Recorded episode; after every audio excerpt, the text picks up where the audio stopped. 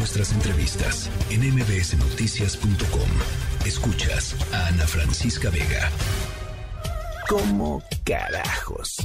Finanzas personales con Adina Chelminsky. Adina Chelminsky, habíamos quedado en platicar hoy sobre cómo eh, poner, cómo carajos ponerle límites a los hijos. Es bien complicado, Adina. Muy. Ana, es un tema súper complicado, pero te voy a decir lo bueno. A los hijos, entonces... No. vamos, a vamos a reconectar eh, la llamada con mi querida Adina Chelminsky. Mientras tanto, van algunas llamaditas.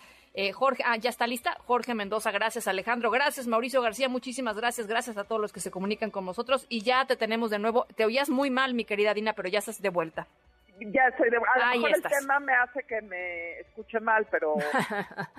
Venga. Te voy a decir la ventaja de hablar de los límites financieros para los niños que si, y para los adolescentes, que si aprendemos cómo ponerles límites financieros de una manera inteligente en el dinero, se vuelve mucho más fácil ponerles límites en otros aspectos de la vida. Anda, eso es bueno.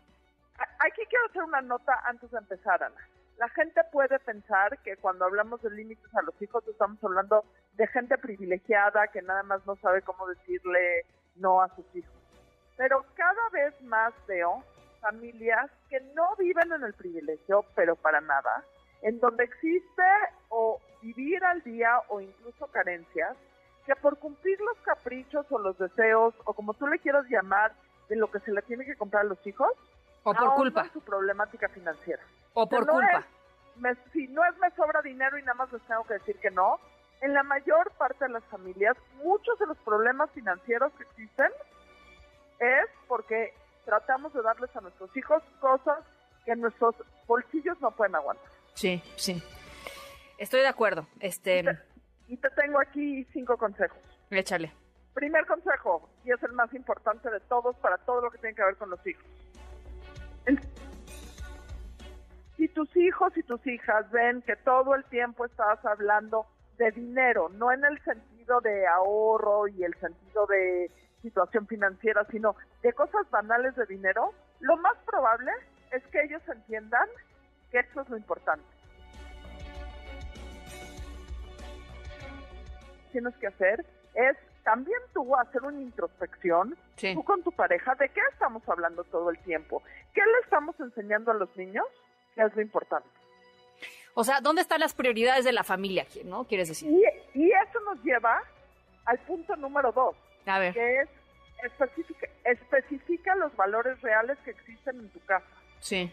En vez de hablar de em, el juguete que tiene el otro niño o el nuevo videojuego o la bolsa o el viaje o todo lo que nos rodea, platiquen de cosas, platiquen de gente que es honesta, de gente que levanta la voz cuando hay una injusticia, de cuáles sean los valores que quieres tú enarbolar en tu casa, quieres tú transmitir en tus hijos. Está habla bueno. De eso.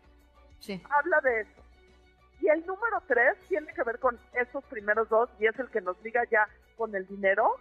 Empieza a hablar con tus hijos de el problema que es y lo que es vivir de las apariencias. Muchas veces los niños no saben, incluso nosotros como adultos no sabemos, que los otros que aparentan tener mucho, que es lo que nosotros añoramos, que por eso le damos a la, en la torre a nuestras finanzas familiares, tampoco pueden gastar lo que están gastando. Y lo están haciendo para impresionarnos a nosotros. En, en la mesa, y tienes que tocar en la mesa con tus hijos de cualquier edad, como lo que la gente gasta no es necesariamente lo que la gente tiene. Como muchas veces la gente gasta y está a crédito, como muchas veces la gente gasta y pide dinero prestado, como muchas veces la gente gasta a costa de una y mil barbaridades. Y como incluso, aunque la otra persona esté gastando, lo puedo solventar, el que lo enseñe y lo presuma es absoluto y totalmente intolerable. Y que incluso si tú llegas a comprarle algo a tus hijos que quieren, no es para que lo presuman, es para que lo disfruten ellos. Sí, en el momento que ya no pueden presumir, el que se le quita el brillo a esta parte de presumir, eh, se le quita muchísimas, se le quita muchísimo el antojo insaciable de comprar cosas. Sí. Eso es un, eso es un buen punto, ¿eh? Eso es un buen punto. Y yo, yo nada más quisiera agregar uno más, que es cuando, porque además a los papás y a las mamás y a los tíos, a los abuelos, a todos, pues, los que estamos alrededor de un, de un niño, nos agarran en curva horrible. O sea, este, tú vas a la librería, vamos a ver libros a la librería, ¿no? Bueno, escoge uno, ¿no? Y llegan con cuatro, y entonces, y entonces el drama, y entonces es que si no son los cuatro, entonces no quiero, y entonces no sé qué, y entonces, y lo más fácil para muchas personas es decir, bueno, ok, ya, ¿no? Basta. Exactamente. Pero y no. te voy a decir que es lo mejor. Y ahí voy al último punto. A ver, échale. Dale una semana a tus hijos o un peque una pequeña cantidad que digas es para regalos, libros esta semana. Y si te alcanza para un libro, perfecto, te alcanzó nada más para un libro. Y si quieres juntarlo de dos o tres semanas para comprarte algo más grande en dos o tres semanas o en dos o tres meses, está perfecto. Y aquí es el punto más difícil, Ana Francisca.